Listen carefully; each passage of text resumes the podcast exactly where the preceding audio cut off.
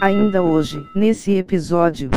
Então assim, é, toca a sineta aí, Dionias, que esse episódio aí todos estamos já cheio de hematomas. Não, não. Em vez de tocar a sineta, toca o, o Tim Maia cantando Vale Tudo. É, to- toca, toca o Bruno cantando Vale Tudo. Acho que vai ser mais legal pra encerrar. Tá falando sério? Ah, pera aí, deixa eu pegar a letra que eu não sei tudo.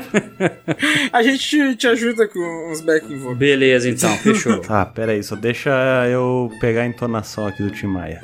Vai lá, brilha, Bruno, brilha que é o teu momento, cara. Vamos lá, Shallow Now, bora. Ra, ra, ra. Ih, rapaz. Soco, som.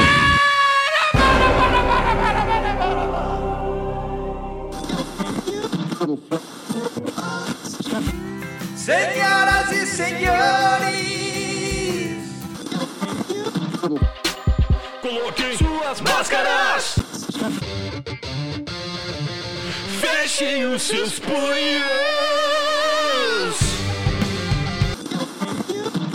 Porque agora, irmãos, vai começar o podcast mais porradeiro da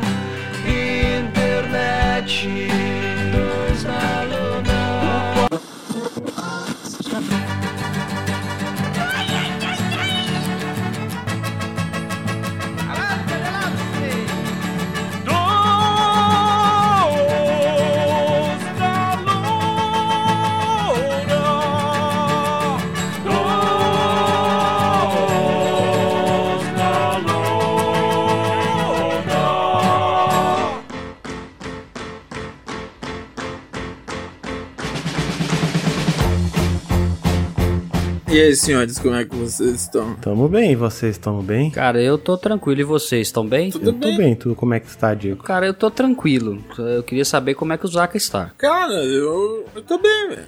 Tô bem. Ah, que bom então, cara. Fico Queria feliz. saber como é que tu tá, John. Tá bem? Tudo certo? Eu tô tranquilo, eu- mas eu queria saber do Diego. Ai, cale-se, cale-se, cale-se, você me deixa. Não! Eu tô puto, velho. Eu tô puto. Eu tô pistola, tá ligado? Eu quero acabar logo com essa merda. Eu quero ir jantar, dar uma cagada.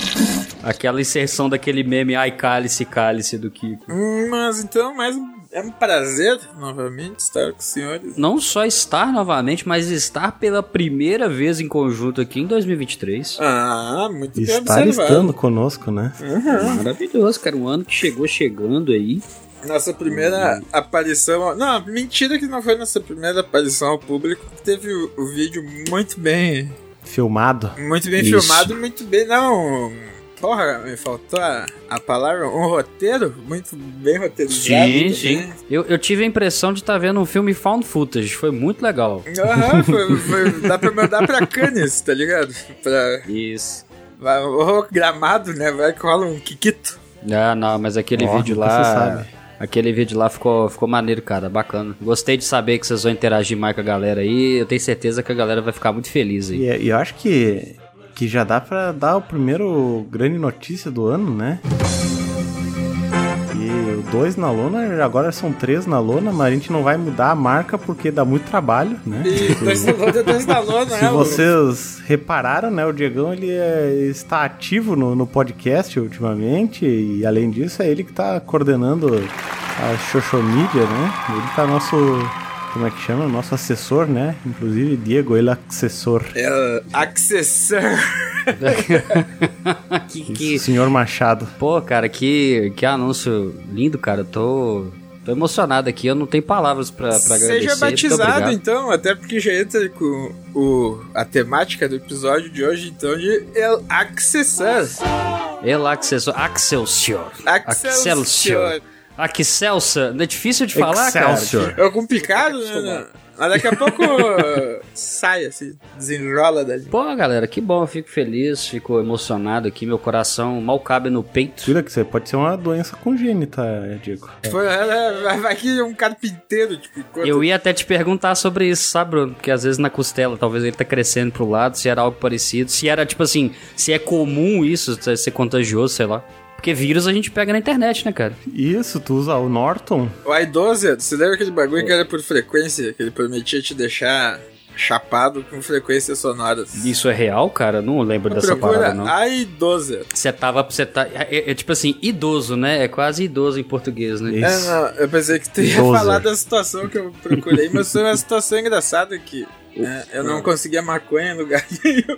Resolvi pesquisar na internet. Achei isso aí. Achei isso aí, é iDozer o nome, tá ligado? Era tipo aquela propaganda do, do tanque, vocês lembram? Jaime, o menino está com sede e não temos laranja. Porque tinha uma casa na árvore, né? As outras propagandas, né? Mó bonito, né? isso, isso, isso. Ah, é, a situação foi o, o Zacaria que tava. Jaime, acabou minha maconha. E não temos Bereguedel. Não temos cogumelos. Já ouviu falar do iDozer? E funcionou isso aí, Zacaria, ou não? Ah, não, eu fiquei 20 minutos escutando barulho de nada num quarto escuro e nem sono deu, tá ligado? De Meu tão Deus, cara. que era as ondas sonoras. Mas será que tu não tinha que colocar o microfone na boca e fumar? Eu não sei, velho, acho que eu botei errado. Às vezes colocar o USB no cu, não. Isso é uma falta de respeito. Não, eu fui botar É? maconha e botei metanfetamina, talvez, tá ligado? Algo do- Olha só. Aqui, ó, info- informação jornalística aqui. ó. O iDozer é um programa de computador que, ao fazer com que o usuário ouça, por um tempo pré-estabelecido, né, diga-se de passagem, determinados ruídos com auxílio de fone de ouvido. Usou fone de ouvido, Zaca? Usei, eles falavam Ah, que tá. era pra É. deitar no quarto escuro, com fone de Isso. ouvido. Baixar a calça, não, né? Baixar a calça era opcional, tá ligado?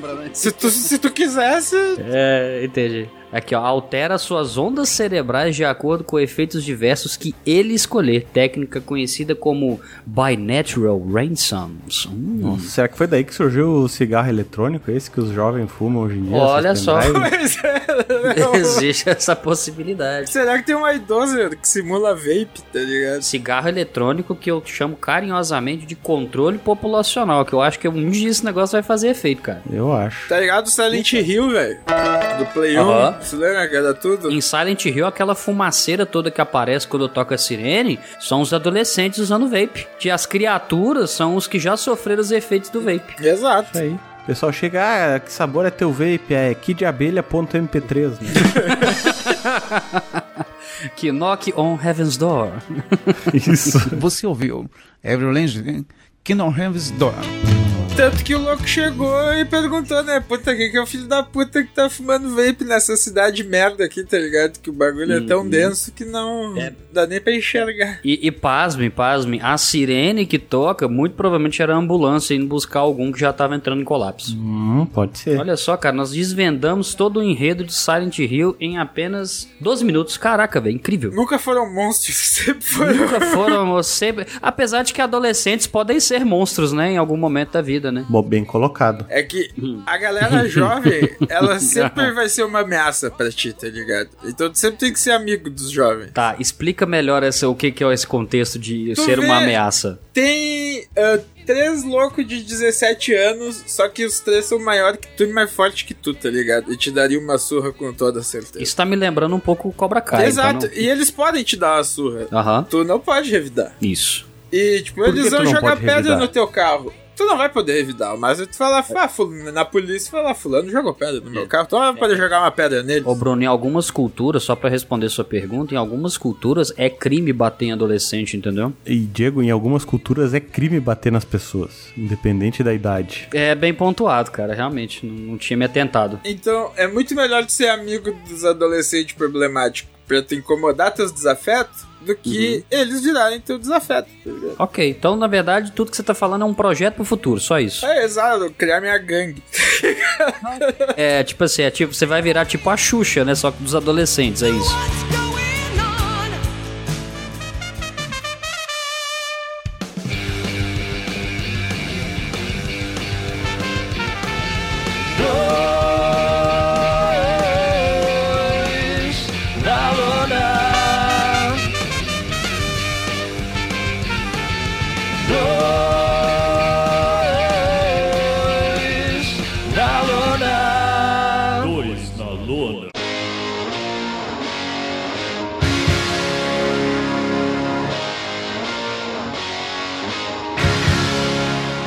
Mas aí eu pergunto pra vocês, numa briga, vale tudo?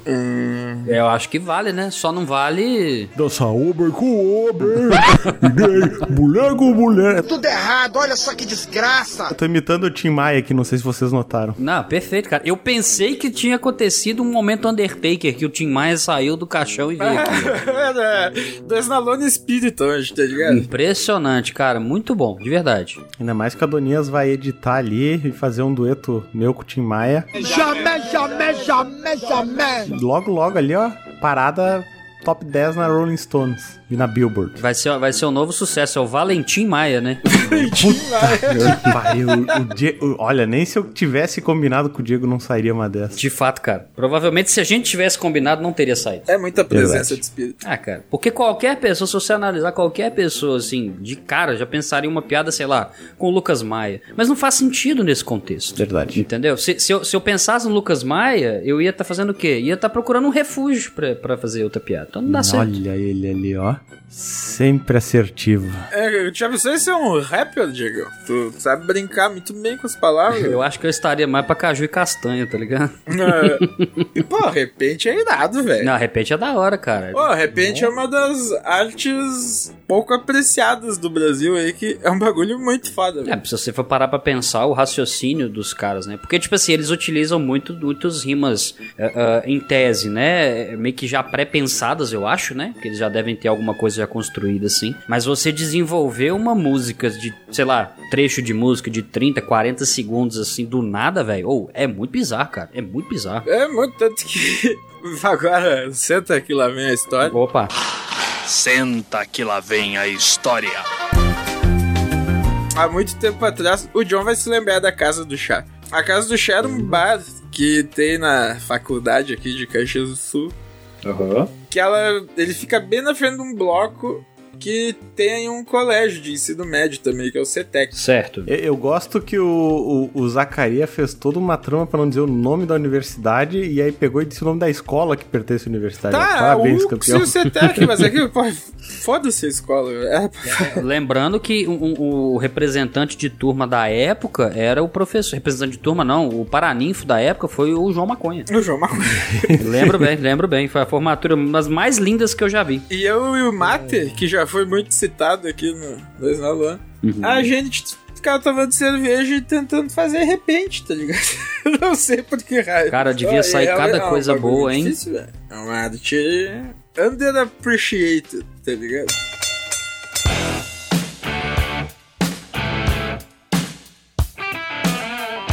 Enfim, eu tinha feito essa pergunta com um duplo sentido, esperando que engatasse no assunto de hoje, mas no fim a gente divagou e não chegou ao assunto. Então eu vou deixar vocês formalmente informarem a nossa, nossa seleta audiência do que iremos falar hoje. Zaca? Então tá. ah, falar de porrada é uma coisa que a gente sempre fala, né? Então. Opa. Vou dar uma explicadinha melhor. Hoje nós vamos falar do começo do MMA e suas grandes lutas, né? Quem sabe a gente tá conversando aqui até a gente faz uma série sobre isso.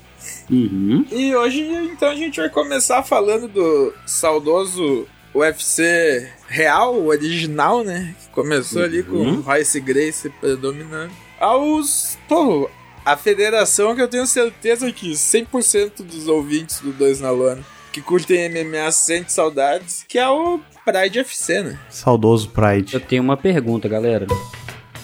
Opa, Diego, faça a sua pergunta inesperada. Oh, muito obrigado, Bruno. Veio aqui na minha cabeça, nem pensei nela antes. O que seria MMA? Seria algo como Mamãe Me Ama? E o que seria Pride? Porque Pride em inglês significa orgulho, não é mesmo? Eu vou lhe É, dizer o que, é que é, verdade. meu irmão Mano Diego MMA. Mas que p... é essa? Fazer um repente fudeu. Meu Deus. Explica aí, João. MMA é a sigla para Mixed Martial Arts, ou seja, artes marciais mistas. O que é isto? É um conjunto de lutadores que lutam suas artes marciais mistas. É meio óbvio falar isso. Né? Não, parece que sim, Agora- lutadores que lutam, né? Realmente. Não, é que é o seguinte, né? Que uma vez tinha-se lá os campeonatos de karatê, os campeonatos de boxe, o campeonato de muay thai. Aí o. MMA, MMA veio pra botar assim, ó, vamos juntar essa galera aí pra sair no soco, ver quem que quem que é a, a- digamos, a arte marcial suprema, né? Que, que daí teve toda essa, essa história do, do reinado dos Gracies nos, nos octógonos com o seu jiu-jitsu brasileiro. Sim. Mas aí, com o passar do tempo e evolução do- dos atletas e dos treinamentos, né? Então, eles começaram a treinar um pouquinho de Muay Thai, um, um pouquinho de Jiu-Jitsu, um pouquinho de, de wrestling, um pouquinho de boxe. e- E aí, então, né? Eles ficaram especialistas em várias artes marciais. Tô certo, Zacaria? Corretíssimo. Tanto que, Obrigado. se tu me permite fazer uma- um adendo, Permito? Tá concedido. antes até, na época do Vale Tudo ali, IVC e tal. Já era aquela época da rivalidade da galera do jiu-jitsu com a luta livre aqui no Brasil. Luta livre deixando claro que seria o grappling, né? O submission. Greco-romana, né? É, não era nem um greco-romano, era mais um, um submission, assim mesmo, saca? Um É, não, mas só pro pessoal não achar que é luta livre telequete Montila, né? Luta livre. É, greco-romana, só pra contextualizar, é aquela luta Isso. que muita galera vê em filme americano, que lá, lá é, é bem incentivado nas escolas lá, né? Isso, O pessoal Exato. Usa aquela proteção de cabeça ali e fica um tentando agarrar a cueca do tipo um, um sumô americano. É, tanto que até ali já tem duas variações, tá ligado? Que é o próprio wrestling e a luta olímpica, que seria greco-romana, tá ligado? Já é duas categorias diferentes que são meio iguais, tá ligado? É igual, só que diferente. Muda, muda um pouco do conjunto de regras ali, tá? Que nem. Eu não. Na Olímpica tu pode, mas se eu não me engano, no wrestling tu não pode pra uma chave de pé, por exemplo, entende? Hum, entendi. Regras diferentes, né?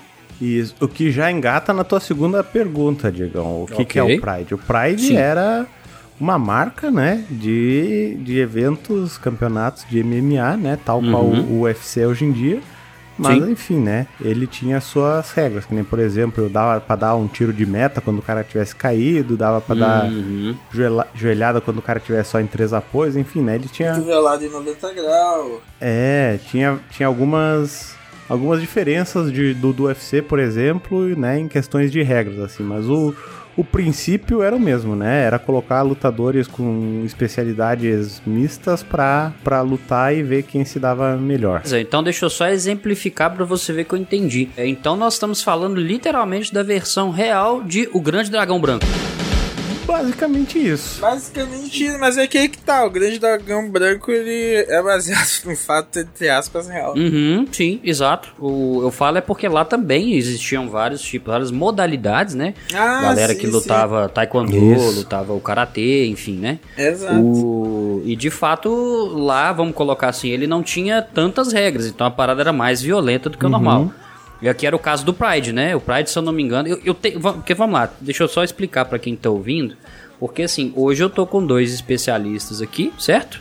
E eu sou. o- eu- eu- Dois eu sou, entusiastas, bota. vocês são os donos de um podcast de luta. Se, se vocês não forem especialistas, meu amigo, por favor.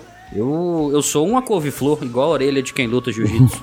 Entendeu? Mas o que eu tô querendo dizer é o seguinte: hoje eu sou o personagem orelha disso aqui. Então eu vou fazer perguntas pra quem acompanha, pra quem é, quer entender um pouco mais desse lindo mundo do Pride. Fechou? Fechou. Vai lá, Diego. Mostra pra que tu Eu veio. vim pra fazer pergunta hoje, cara. Então, tu perguntou se o Pride era mais violento, né? Uhum, sim. É, assim, não sei, acho que o Pride ele era mais Era de- é, espetacular, tá? E também era mais violento.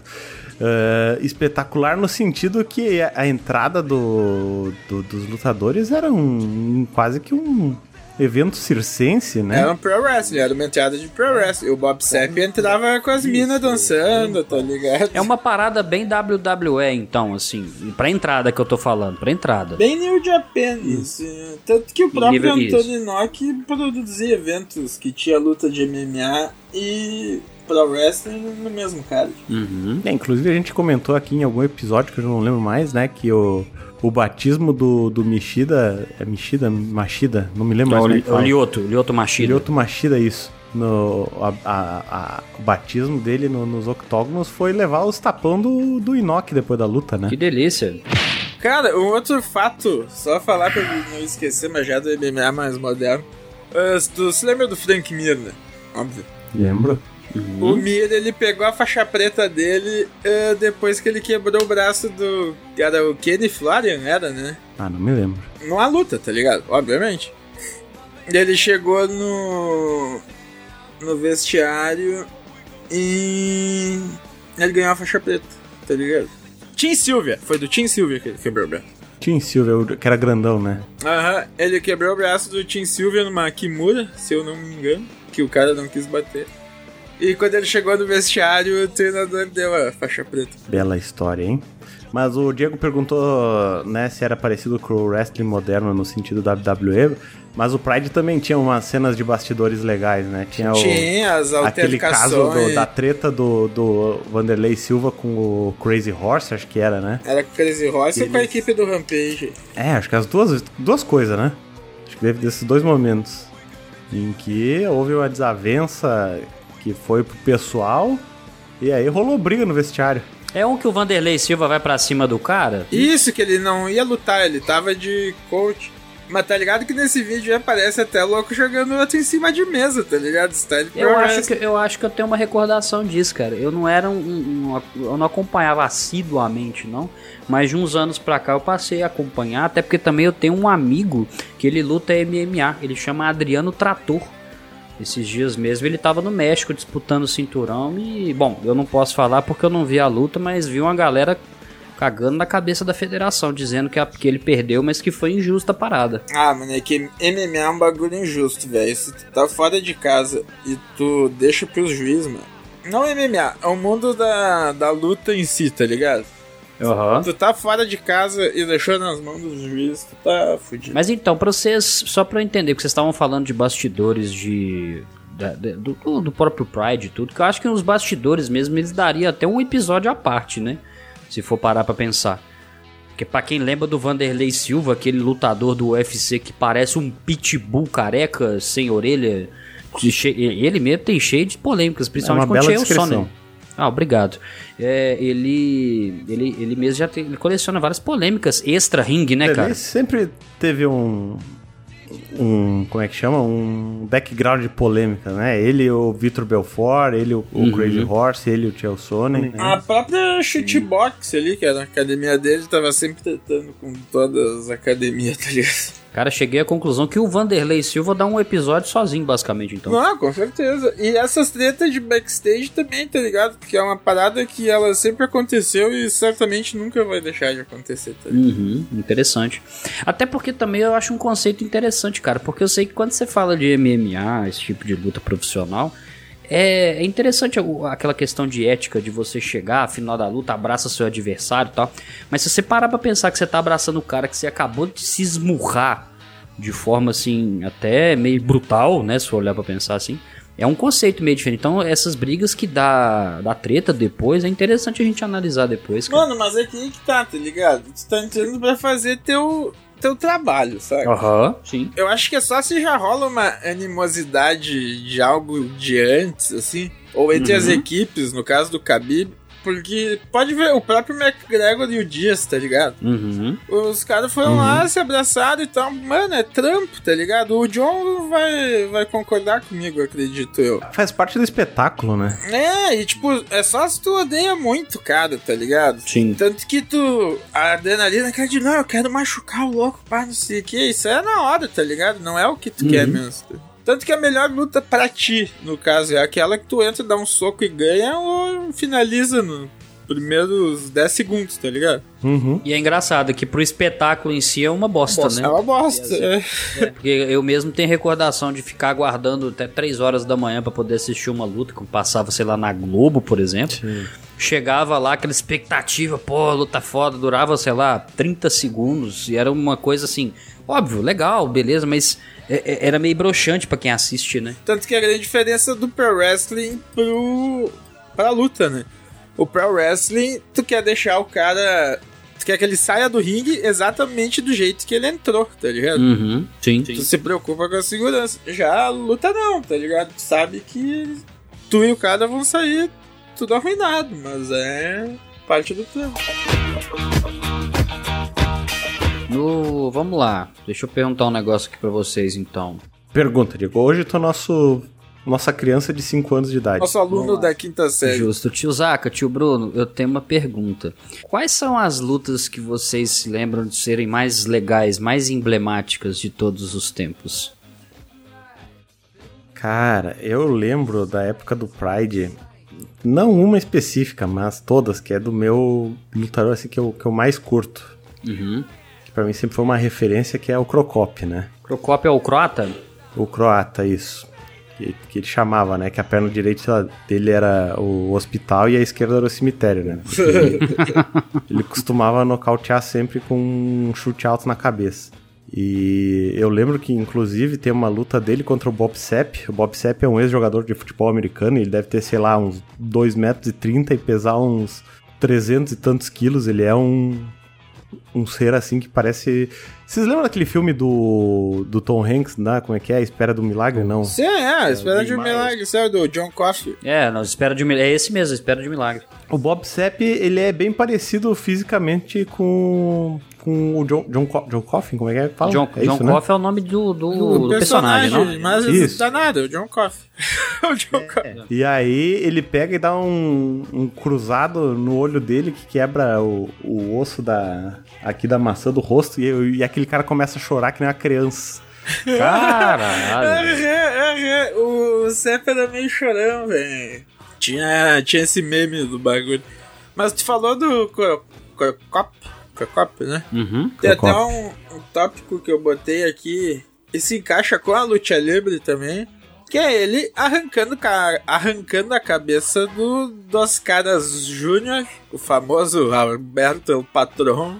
Fora com chutes, tá ligado? Sim. Por que tanta violência, O dos caras lá lutou até com. De máscara, lembra? Sim, ele lutar com a, com a máscara tipo. Tipo do em é, cima tipo e atrás, do, né? Era só. do Justin Liger quando ele lutou MMA. Isso. E o Crocop, tipo, só tirou a alma do corpo dele na base do chute na cabeça, tá ligado? Sim. Pra, pra- pra tu ter ideia, Diego, só voltando Hum. ali um pouco na, na era do. no- na luta do Bob Sepp. Tem outra luta marcante que é o Bob Sepp contra o, o Minotauro. o Minotauro vai dar uma chá de braço no Bob Sepp e o Bob Sepp simplesmente levanta ele e começa a bater no chão, tipo o, o que o Hulk faz com o Loki no Primeiros Vingadores, Que sabe? isso, velho? Ele dá dois pilão no Minotauro, velho. Real. no começo da luta. A luta começou e com apenas 5 segundos parecia mesmo coisa de videogame.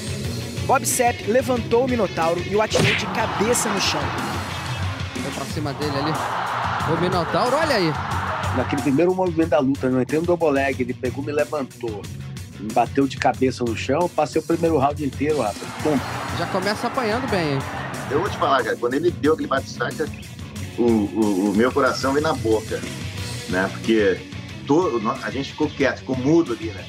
Assim, pô, será que ele tá vivo? Eu sou um deus, criatura ridícula! E não serei parado por um.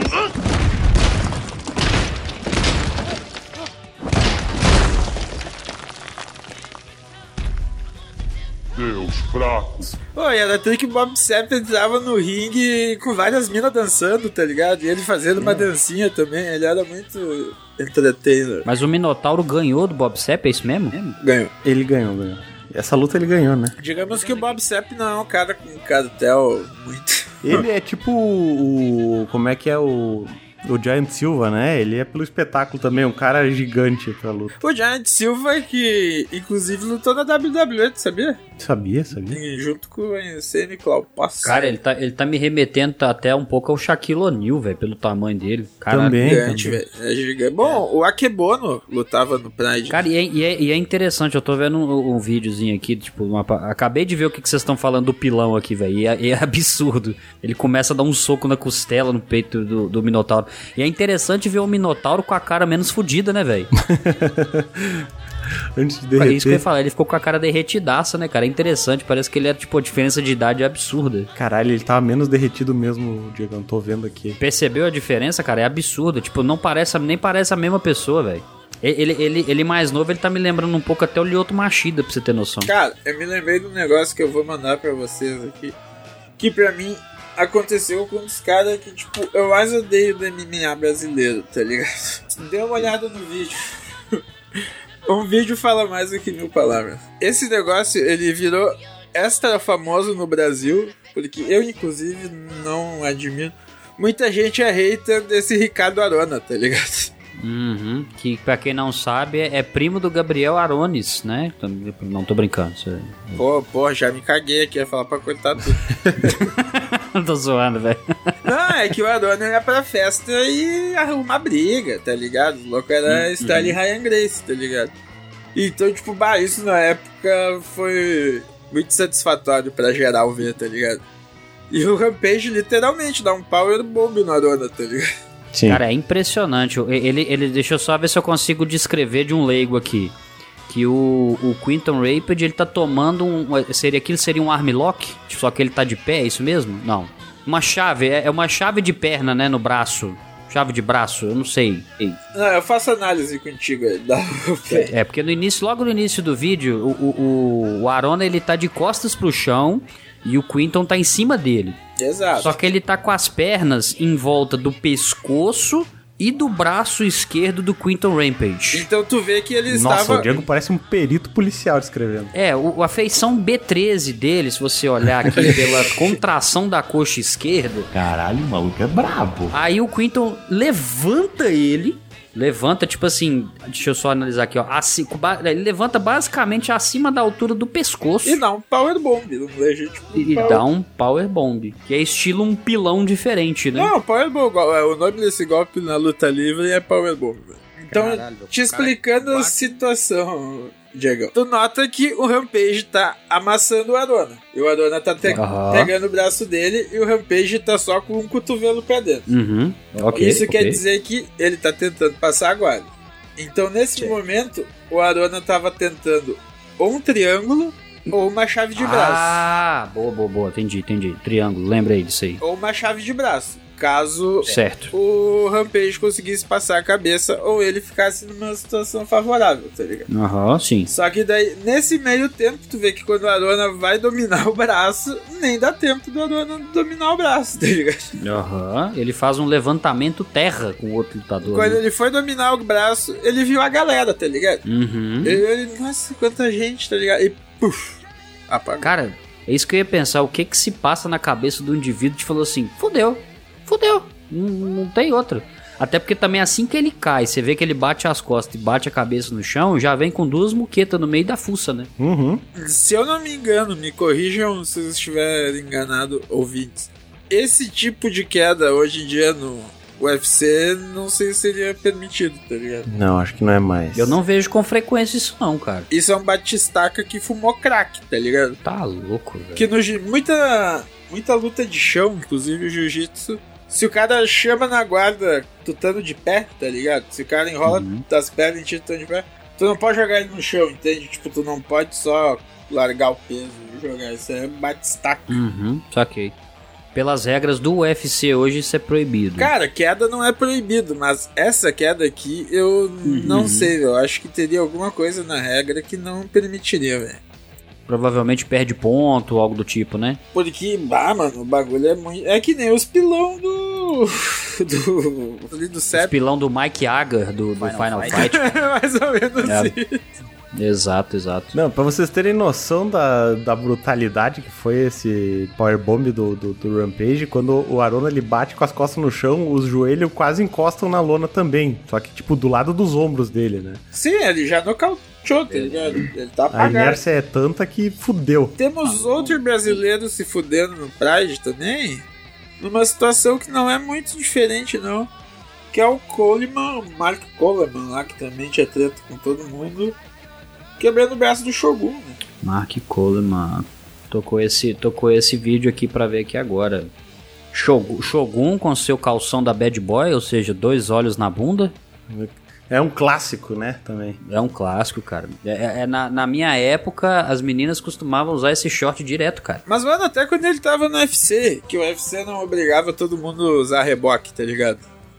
Ainda era Bad Boy que patrocinava ele.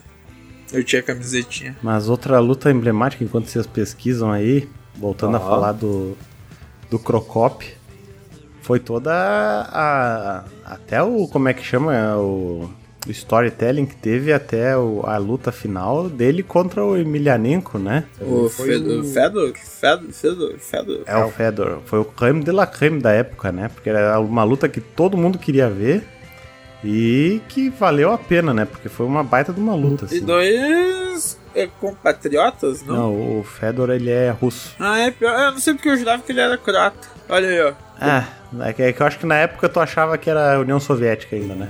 Mais ou menos isso, tá ligado? Ele quebra, na- ele quebra justamente na queda. Na hora que o, eu tô vendo aqui, ó, na hora que o Coleman pega ele pela perna embaixo, na queda, você vê que ele bate, você vê o braço dele saindo do lugar. Aham, aí ó. Nesse short que você mandou mesmo dá pra ver, ó. O braço dele vira de lado aí, ó. E pode ver, ele levantou o, o Shogun no mesmo style que o Rampage levantou a dona, tá ligado? Só que assim, né? Uma proporção bem menor, né? Se não, olhar. não, não, até porque o. Eu acho que o Coleman nunca se comparará ao Rampage, tá ligado? Na minha humilde opinião. Caraca, velho. Louco, o Pride era. É, e o Pride, no caso, as lutas eram realizadas num ringue, né, cara? Não era no octógono, né? Tem esse detalhe também. Era comum também no Pride, né? Os caras estavam lá se canchando, alguém cair do ringue, volta e meia. E aí o juiz tem que começar. Enfim, era, era, era divertido Pride. Era legal que o Pride teve muito pro wrestler que se aventurou no Pride, tá ligado? Tanto que tem uma luta também que, quiçá, tenho até a ousadia de dizer que é uma das mais emblemáticas do Pride, que é o Don Fry e o Yoshihiro Katayama. Nossa, lá. é, é talvez a, o, o, o corte mais emblemático mesmo, né? Que, que a luta começa, eles se pegam pelo pescoço e foda-se, É né? trocação franca no início ao fim, tá ligado? É dois loucos É. se dando soco na cara com o botão de foda-se ligado, tá ligado? É, Don, Don Fry, que eu tô vendo aqui, se eu, se eu não estiver falando uma bobagem, que é uma versão musculosa do Bruno, né? Aham. É o, o Fred Mercury on steroids. O, exatamente, um, um Tom Selleck, né? Do cabelo curto. As duas grandes inspirações do John no wrestling é o Don Fry e o Dan Severne. É, e, e esse, e esse Yoshihiro aí parece um membro do BTS que comeu ração pra cavalo. Procurem aí, procurem aí que vocês vão ver que essa descrição nossa aqui bate perfeitamente. Ah, a galera. A galera conhece Takayama, bem provável, os ouvintes aí do Dois na Lona.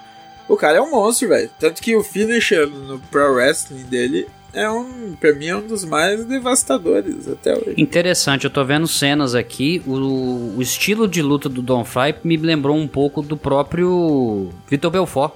Que é aquela coisa, abriu, saiu tentando na trocação de soco direto. Pior, né, mano? Essa luta parece que não tem explicação, mano. Ou era muito Que ódio isso, no velho? coração, tá ligado? Ou tipo, vamos ver quem que é o mais fodão, tá ligado? Os, ca os caras fizeram a aposta, né, velho? Vamos fazer o seguinte: ninguém defende, vamos pra cima e ver quem aguenta primeiro. É, mais ou menos isso. É tipo. Caralho, velho. Competição de criança, sabe? Eu imaginaria ver isso num boteco, não num evento internacional, tá ligado? Cara, que absurdo essa parada, velho. Como assim? Ao se iniciar a luta, o que se viu deixou os narradores e o público de queixo caído. Os lutadores simplesmente deixaram a técnica de lado e foram para o clinch e iniciaram uma série de golpes sincronizados e sem parar. Uma agressividade até então nunca vista pelos amantes do esporte. Um combate violento que ficou marcado como um dos maiores da história do MMA. Oh, e a cara do Takayama depois ficou ruim, tá? Nossa, o- tu não sabe o que, que é orelha e o que, que é nariz, né? De tanta distorção que fica. Não, ele ficou um urso panda, velho. Tá? É, é- é talvez, talvez o visual do slot dos Goonies tenha sido inspirado em uma dessas lutas, né, velho? Que ele já é feio, tá ligado? O Takayama é um bicho feio. E daí bota ele todo arruinado. Não fala assim do meu BTS.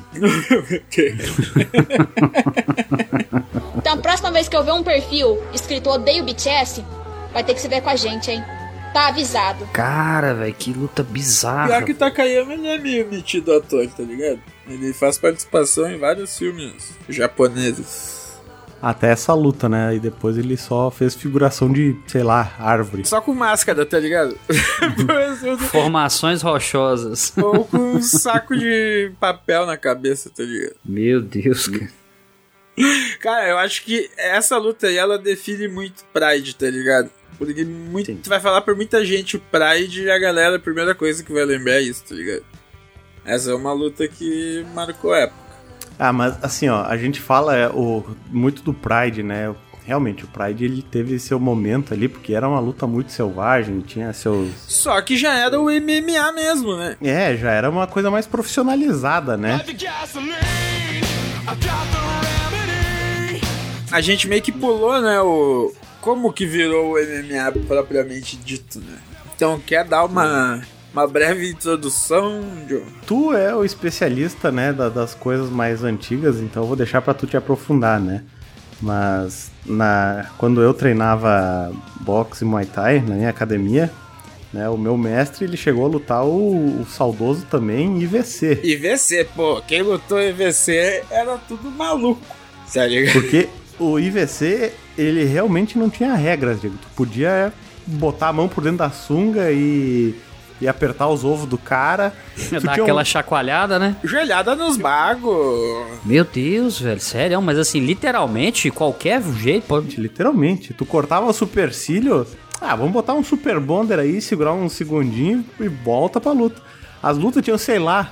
Um, tinha, teve lutas que demoravam quase um, uma hora para mais, é, né? É, que não tinha, tipo, um limite de tempo, tá ligado? Às vezes o limite de tempo era uma hora e meia, tá ligado? É tipo, só termina quando acaba, sabe? Eu, eu, eu tô chegando à conclusão que eles colocaram IVC, porque talvez AVC ia ficar meio agressivo. Cara, foi genial. E, e, o IVC era no Brasil, velho. Detalhe, o IVC era no Brasil. Mano. Muito cara de fora. Chuck Liddell, o próprio Coleman. Uhum. Os caras vieram pra cá pra lutar porque era o único lugar que tava rolando, tá ligado? Só complementando o que o Zac tá, tá falando do Chuck Liddell e tal, tanto que esse, esse meu mestre, ele tinha várias fotos ali com, com o Chuck Liddell, com, com essa galera das antigas, né? Pelé Landes, que lutou contra o Popó esses dias aí, tá ligado? Grande Pelé Landes, o cara luta pra caralho, é aqui do sul. Pode falar aí. Não, terminei. Agora pode entrar com a história aí, tu que é um então tá. Um documentarista. Vamos lá. Todo mundo sabe, a grande maioria sabe que teve a divisão dos Graces ali. Os Graces que ficaram no Brasil e os que foram para os Estados Unidos, tentaram registrar o nome, a marca.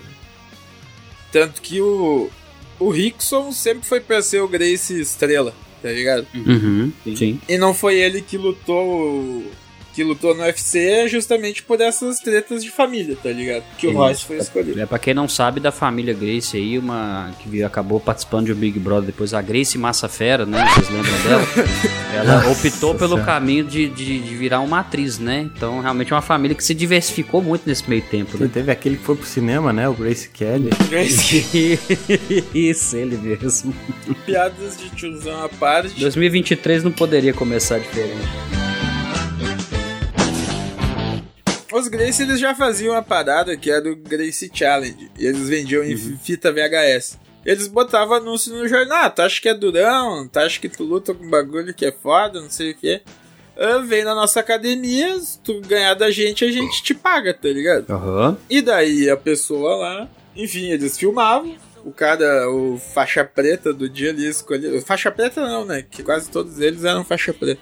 Mas, enfim, escolhiam o aluno que o cara ia enfrentar, filmavam e faziam um compilado de fitas e vendiam. Tanto que, curiosidade, a luta do Royce Grace no primeiro UFC é contra um mestre de Kung Fu, tá ligado? E, curiosamente, é uma revanche já entre eles, tá ligado? Uhum. Porque a primeira luta foi numa dessas fitas do Grace Challenge. Tá? Então foi um dos Graces, eu não me lembro qual, então eu não vou falar o nome pra não dizer besteira e um outro empresário falaram: Cara, vamos mostrar o jiu-jitsu pro mundo. Pegaram, foram atrás, viram em qual estado eles conseguiriam realizar um evento de tamanha brutalidade e conceberam o UFC, que seria literalmente como se fosse o comitê, tá ligado? Era uma disputa para ver qual arte marcial era a melhor ainda não tinha esse conceito do Mixed Martial Arts, entendeu? Uhum. E tudo funcionava no sistema GP, tá ligado? Que era tipo, era. Tu tinha que ganhar 3, 4 lutas numa noite, tá ligado? Não era super card ainda, que nem é hoje, que é um card com Parar pra pensar, lutas... né, velho? Assustador, né? Você tem que ganhar 3, 4 numa noite só, né, velho? E detalhe, as lutas de, sei lá, 40 minutos, era o tempo máximo, tá ligado? Era sem uhum. luva, valia tudo Tanto que tem uma luta muito icônica do UFC. Ah, daí que vem o nome Vale Tudo? Não, Vale Tudo vem aqui do Brasil. Ah, desculpa. Tanto que o IVC era International Vale Tudo Championship, não era, John? Era. Então, um dos Grace, o empresário, então tá, vamos montar esse evento e botar no pay-per-view, tá ligado? Uhum. Escolheram o Grace que ia ser o cara, que no caso foi o Roy. E fizeram esse evento aí que. Cara, o primeiro UFC foi muito louco. Tanto que outro fato de cultura pop tinha um, um louco do sumô, né? O John provavelmente vai se lembrar, não sei se tu lembra, Diego. Hum, não, eu acho que não, Sim, cara. eu lembro. O louco, inclusive, perdeu na primeira luta por um cara do Savate, acho que é um francês. Uhum. Que o cara lutou até a final com os dentes do louco do sumô preso no pé dele, tá ligado? Só enfaixado. O cara é o gordão que aparece no. No filme aquele do Adam Sandler e da. O como se fosse a primeira vez. Como se... Tá ligado? Tem um gordão havaiano e pá. Uhum. É esse cara aí, tá ligado? Que tomou uma surra no primeiro UFC.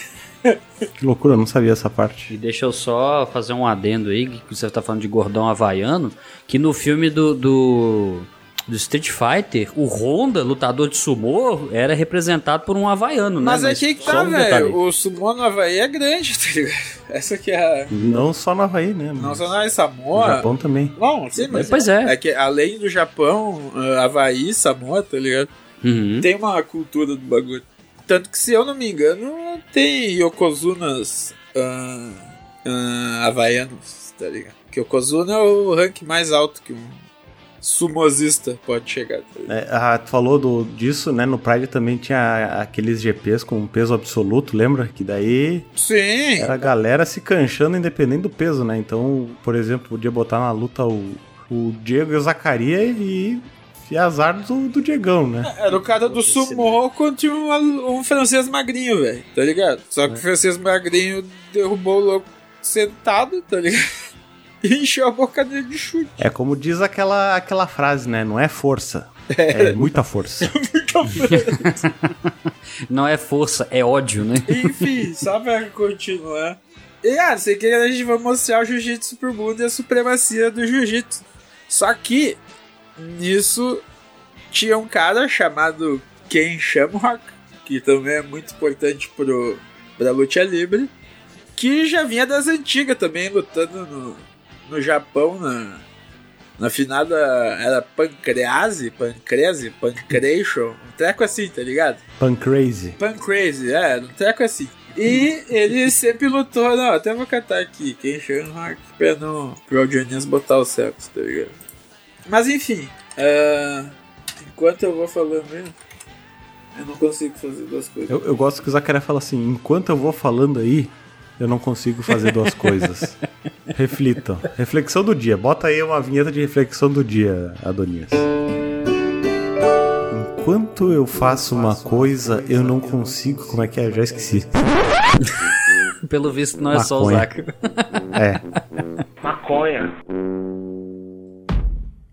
Pancrase, enfim, era tipo um, uma federação, um Pride, um UFC, tá ligado? Um treco assim.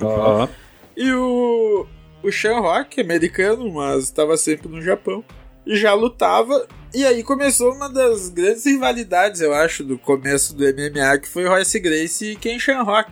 Porque o Sean Rock, ele sabia lutar chão, tá ligado? Então já no UFC 1, teve a luta deles, foi até empate, se eu não me engano, John. Você não sabe me refrescar a memória? Ah, não me lembro. Tanto que uma das primeiras lutas depois do Bellator, lá da categoria sênior, foi o Royce Gracie e o Sean Rock, já cinquentão, tá ligado?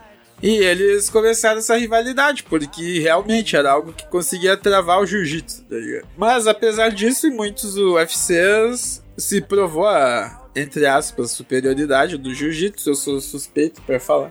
Só que os Gracies saindo fora também, que entrou os irmãos Fertitta ali, até ajudando o White e tal. E antes disso, acredito eu, justamente por ser um bagulho muito brutal e ser nesse style GP aí, eles começaram a botar categoria de peso e supercard, tá ligado? Tanto que o primeiro campeão ah, do UFC, tá ligado? Tipo, do cinturão de estreia de supercard, não foi o Don Fry, foi o que eu falei que parece ele, velho. O Dan Severo.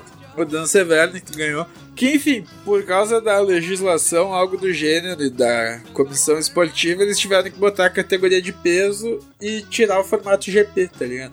Daí acho que foi a época também que o Belfort começou, tá ligado? O Ruas já veio na época que ainda não era. Enfim, que começou a vir essa galera old school que a gente tava falando, tá ligado? Uhum. E daí começou a virar mais esse MMA, porque todo mundo começou a aprender um pouco de tudo. Teve gente que criou o seu próprio sistema, tá ligado? Que nem tem o Ed Bravo lá, que o cara. A gente. O jiu-jitsu que é famoso. Diego pegou tá a ligado? Com certeza. O jiu-jitsu que é famoso é o Brazilian Jiu-Jitsu, tá ligado? Que o Hélio Gracie desenvolveu e passa. Tem um cara nos Estados Unidos que é o Ed Bravo. Ele desenvolveu o Tent Planet Jiu-Jitsu, tá ligado? Que é o sistema dele de Jiu-Jitsu. Então, enfim, foi acontecendo isso. tá? E é reconhecido pela federação e tudo. Então, e foi começando a ter essas misturas. aí, O pessoal do Jiu-Jitsu começou a aprender luta de pé. O pessoal do luta de pé começou a aprender chão. E as lutas foram começando a ficar mais parelhas também, né? Não era tão unilateral. Que o John vai lembrar. A primeira luta do Royce Grace foi contra um boxeador. E o cara na mão, do, na mão que dá o direto, ele usou uma luva de boxe, tá ligado? Sim, isso era maravilhoso, né? no, no início do, do, do MMA moderno, a galera Pirava na era que nem tu customizar personagem antes do jogo, sabe? Escolhia se botava a sapatilha, luva numa mão, entrava de kimono, enfim, era maravilhoso. Tem uma luta muito icônica do, do UFC1 também, que eu acho que o cara fica uns 5 minutos levando soco no saco, tá ligado? Nossa, mano. Sim. Sai Ó, falando ele- fino, né? Só, não sei, aquele lá não. Certamente não pode mais ter filhos, tá ligado? Que foi um massacre de espermatozoides. Eu, eu chamaria de massacre, né? Mas tudo bem. tá vendo? Pra te ver, o bagulho era violento mesmo. Então foi desenvolvendo até onde a gente começou a falar do Pride ali e tal. É pergunta honesta, parece que não, mas é verdade mesmo. Dentro dessas, né, dessas regras que é não ter regras, se o cara tomasse uma dedada no olho, ainda assim continuava? Cara, eu acho que dedada no olho e chute no saco nunca valeu, John. Eu tava relembrando agora. É, vocês estão falando de dar soco no saco e que o chute não Eu pode acho que valer. dedo no olho valia também. Então eu acho que não, era dedo no olho e mordida, velho. Tinha dois bagulho que não valiam. E a outra pergunta mais importante, e dedo no cu? Valia também? Cara, dedo no cu. Só não valia gritaria, né? dedo no olho. ah, tá aberto a interpretação, tá ligado? Boa. Dependia do juiz, né? Não, aqui ó.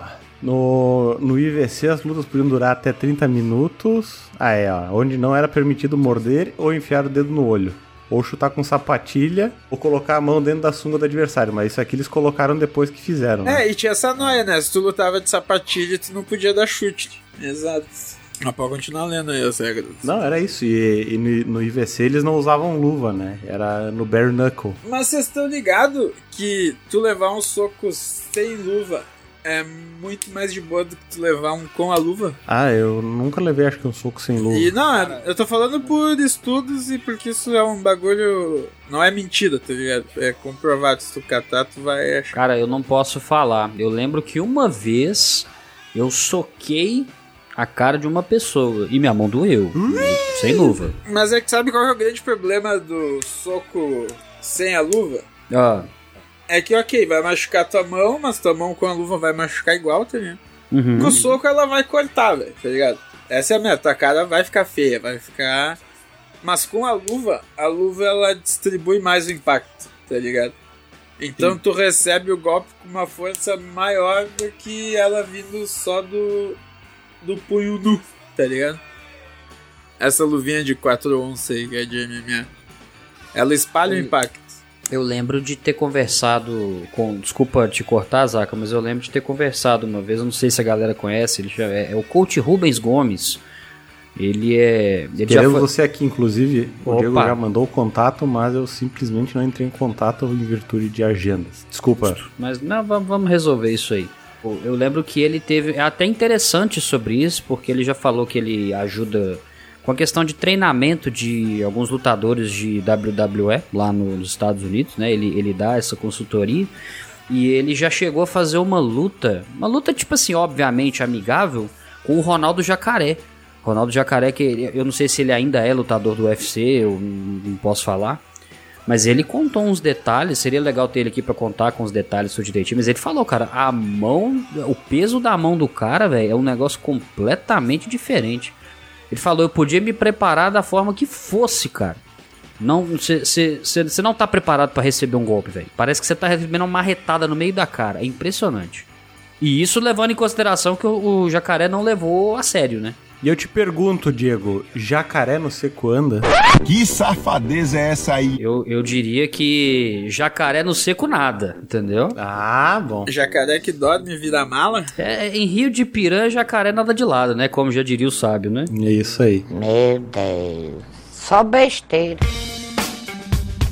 Pô, eu até perdi o, o, que eu ia falar agora. Maconha. Ah, não, era dessa questão do, do impacto. Não, era o soco Isso. do Mike Tyson no auge da, da carreira dele, que o impacto era tipo uma tonelada e meia de soco na tua cara? Vamos ver aqui, vou, vou pesquisar no data center aqui.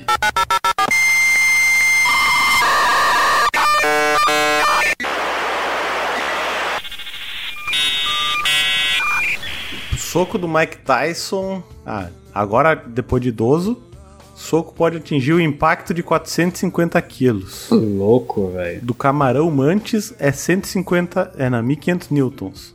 Cerca de 152 quilos. Se vocês levarem um soco de um, de um camarão, vocês já sabem quanto vai doer. Ó, infelizmente a força de soco do Mike Tyson nunca foi medida. Mas um oponente dele, que o Tyson nocauteou duas vezes, chamado Frank Bruno, olha aí, teve a força medida em 920 libras, pouco mais de 400 de força num soco desferido a 30 centímetros de distância. O que concluímos aqui? Que foda-se o Frank Bruno, porque ele perdeu, então certamente o Mike Tyson dava muito mais que isso e a gente vai ficar sem saber. Então, tá Gostei da tua conclusão inconclusiva. Mas porém, embaixo já tem uma, um outro link que leva a Mike Tyson conseguiria nocautear um gorila, tá ligado? Basicamente, se a gente tomasse um soco do Mike Tyson a pressão total, provavelmente ele explodiria a nossa cabeça. É isso que você tá querendo dizer? Mais ou menos isso, porque olha, um a mordida de um gorila, tá ligado? Ela é uhum. estimada em 1.300 libras. Isso dá quase 600 quilos. Uhum. E o soco do cara que perdeu pro Mike Tyson era 920 libras, tá ligado? Não, fazendo, fazendo as contas, levando em consideração to, todo, todos os cálculos que você tentou fazer agora, eu diria que a, a potência, potência, de um soco do, do Mike Tyson, Tyson se iguala a uma bomba, bomba nuclear. nuclear. Mais ou menos isso. Eu Boa conclusão, Diego. Obrigado, obrigado. Aqui a gente trabalha com informação e, e, e ciência, né? Aqui... E com a quase verdade. Eu acho que tomar isso. um coronhaço de uma espingarda é menos dolorido que tomar um soco do Mike Tyson. Ah, cara, mas, mas basta assim, é óbvio, né? A gente tá zoando aqui, mas basta você olhar as cenas de luta do Mike Tyson. É, é, é, um negócio assim, é, é como se um tijolo tivesse te acertando. Você olha assim, cara, é absurdo. É absurdo. E, e ele, e ele, não te, ele não é, não tem uma envergadura tão grande. Então parece que é, é, é, o impulso do soco dele parecia ser maior, porque ele é atarracado, né, velho? Sim, tanto que eu estou ansioso para fazer o episódio das grandes lutas de boxe, porque tem muita coisa do Mike Tyson séria e engraçada para falar, tá É, e só que nesse episódio eu não quero ser o personagem orelha, não, tá? Ah, o Zacarias não entendeu. Ah! saquei agora que eu saquei. É, pô. Você parece burro! Inclusive, vou deixar aqui uma recomendação. É, tem uma série na. Agora acho que não sei se é no Star Plus, no HBO Max. Star Plus. Que é Mike além de Tyson. Conta a história do, do Mike Tyson. Muito legal, muito sofrida a vida dele. E aí dá pra assim, entender um pouco dos, das loucuras que ele teve na, na carreira, né? Que realmente a vida dele não foi nada não foi um mar de rosas. Enfim, maravilha. Eu posso só relembrar um bagulho do Pride aqui que eu li e não foi nem o fato que me. nem a luta que me deixou tão embasbacado, mas foi mais o fato que eu botei depois. Que tem aquele spinning backfist clássico do Dan Henderson no Vanderlei Silva, tá ligado? Uhum. Que depois ele finaliza com uma Random Bomb. Só que pra mim o mais memorável daquela luta é que depois na plateia mostra o Nicolas Cage e o Chuck Norris, tá ligado? Porra, boa. Então, tipo, eram dois deuses na plateia, tá ligado? Posso, posso só fazer um, mais um momento o Bruno na Alemanha? Pode. Não. Então tá. Acabei, pronto. O Diego não me deixa. Agora tu tem voz, tu é acionista. Acionista com a mesma parte, tá ligado, Diego? Agora tu pode mandar ele calar a boca que é votação. Pô, cara, então é assim que se sente, né, cara? Que, que sensação de poder.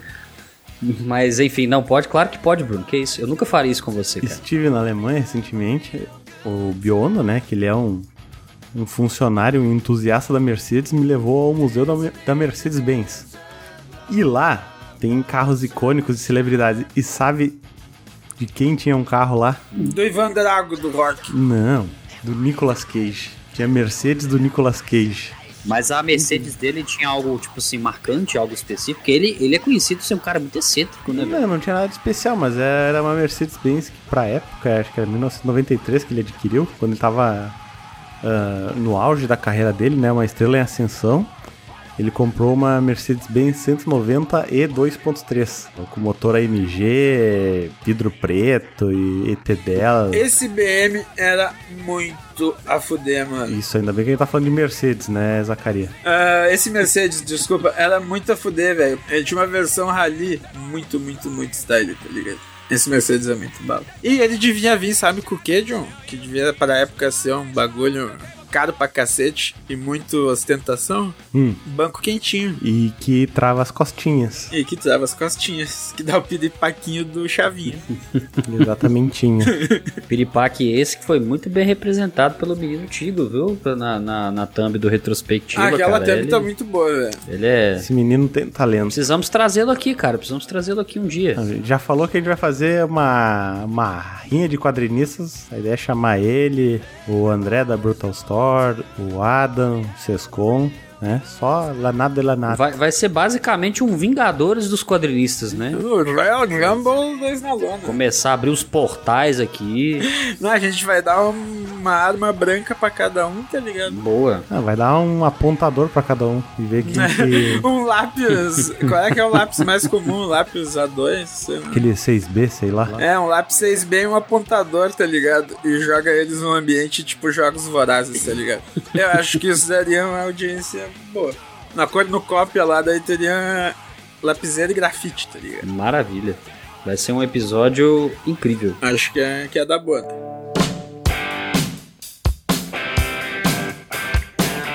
Pra finalizar, então, deixa eu fazer uma pergunta aqui pra vocês. Eu queria perguntar, porque vocês ficaram um pouco na dúvida, tal, uma luta que de fato marcou muito a vida de vocês aí, do, do Pride, talvez. Tem que ser do Pride. Hum. Não, que seja de outros momentos. Tô pensando, porque emblemática essa do Fred Mercury contra o BTS é, é impossível tu não não lembrar quando se fala de Pride, mas cara, eu vou de Crocop e Emelianenko. Ponto, falei. Tecnicamente é uma luta bonita de se ver. Então eu vou tem que ir no Pride também. É que tem uma luta que não é Pride, mas tipo, me marcou muito. Foi a primeira coisa que me veio na cabeça quando se fala em, em esportes de combate, tá ligado? Uhum. Mas eu vou falar uma do Pride, então. Que eu. Pra mim foi uma das finalizações mais bonitas. Foi o Dias, o Nick Dias, o mais velho, tá ligado? Não o que lutou com o McGregor. Finalizando. Não lembro o primeiro nome do Japa, o Gomi, aquele, tá ligado? Gominho? É, com uma gogoplata, velho. Que, tipo, é uma chave extremamente absurda de se encaixar, tá ligado? E depois de uma luta sinistra. O Dias tá arruinado, tá ligado? Com a cara tudo esbagaçada. E consegue finalizar o cara com uma das chaves mais absurdas do jiu-jitsu. Ah, tô vendo o vídeo aqui, realmente é incrível. Que foi até o finisher do Undertaker por um tempo, é tá o Taka, Takanori Gomi. Takanori Gomi, esse aí, exatamente. Cara, isso aí é, é lindo, tá ligado? Isso é poesia em movimento, velho. E foi, foi assim, assim que ele finalizou, cara. Uhum. Ah, que é literalmente com a canela, tá ligado? Ele botou a canela no pescoço do louco, agarrou com as mãos e puxou. Agarrou Caramba, a cara.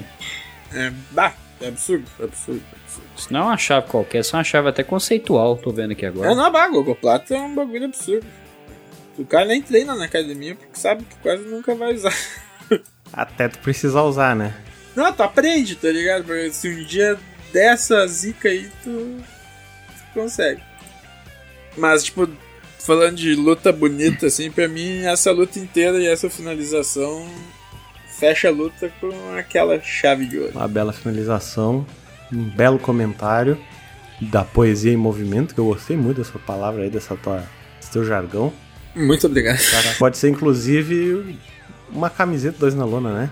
Pois é, né? Pô, essa, Claramente o poeta não está morto, pelo menos não o poeta Zácaro. o poeta está, está na capa da gaita, mas tá, tá vivo.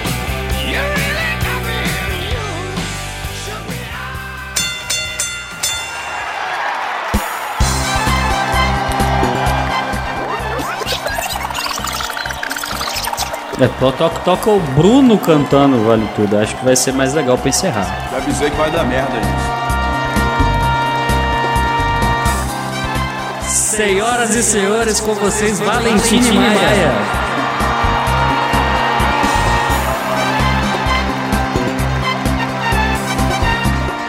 Vale tudo. Vale o que vier. Vale o que quiser. Só não vale dançar homem com homem. Homem. Nem mulher com mulher. Mulher. Festa boa. Tiro, tiro, tchau. Vai, vai vai lá, Diegão, Diegão. Zacaria.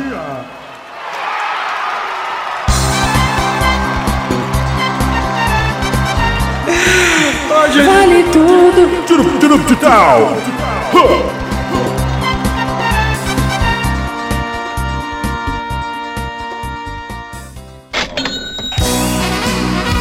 Quem são nossos apoiadores aí, Diegão? Tu que era um apoiador e virou um membro honorário da bancada. Eu paguei a categoria secreta, né, pra poder virar um. um- Acionista. Agora é Eu virei o sócio proprietário, né? Isso. Tu que foi um membro apoiador e hoje é um membro honorário da bancada. Isso. Quem são as outras pessoas que estão aqui conosco fazendo esse projeto acontecer? Essa coisa linda chamada Dois na Lona. É, o Dois na Lona agradece, assim, imensamente pelo apoio de todos, que é o Guilherme Martins Alves, o Heraldo Luiz Leman, o Rogério Oliveira, o Adriano Bela Guarda de Aquino, Colombo Jonathan, Vanessa Tainara Prado Labis, Rodrigo Costa de Oliveira, Antônio Ochoa, Christopher Potes Potes e o Sam Ferreira. Muito obrigado, viu? Obrigado, cara. Não se esqueçam, apoiem o Dois na Lona, esse projeto que está sendo desenvolvido pelo Bruno, pelo Zaca e que agora eu tô fazendo parte também. Isso, agora tu pode entrar nos processos judiciais. Não vem tirando o teu da reta assim de cantinho, que agora se der merda pra, pra um, dá pra todo mundo, tá ligado? É, não, é realmente, agora, agora eu não tenho pra onde fugir. Então, por favor, apoiem, porque eventualmente, se tiver algum processo, esse dinheiro será usado para pagar um advogado. Então, mas é, apoiem, galera, lá no apoia.se. O link tá na bio, não se esqueçam. Esse apoio é muito importante, vocês são demais. E esse ano tem bastante interação e surpresas. Aguardem. E quem quiser andar bonito também, olha lá nossas peitas. Que demais! Compra. Onde é que a gente compra? Aonde estão as peitas, Zaca? Na, Bruno que eu esqueci. Maconha. Porra, é por isso que as peitas não vendem. Então, aonde que consegue essas peitas, Bruno? Na royalbrandstore.com.br barra 2 hífen na hífen lona. Com cupom de desconto 2 na lona, tudo junto em caixa alta, vocês conseguem um descontinho aí, viu? Maravilhoso, vai deixar o seu guarda-roupa mais porradeiro do que nunca, valeu? Exatamente. Exatamente. Agora, agora chega, né? Agora terminou. Vrau. Vrau.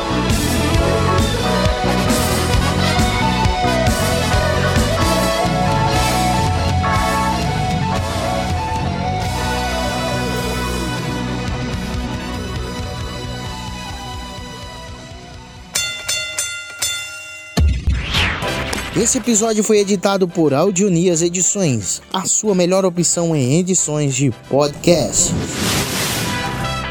Para informações de orçamentos, o e-mail marqueseditor.gmail.com.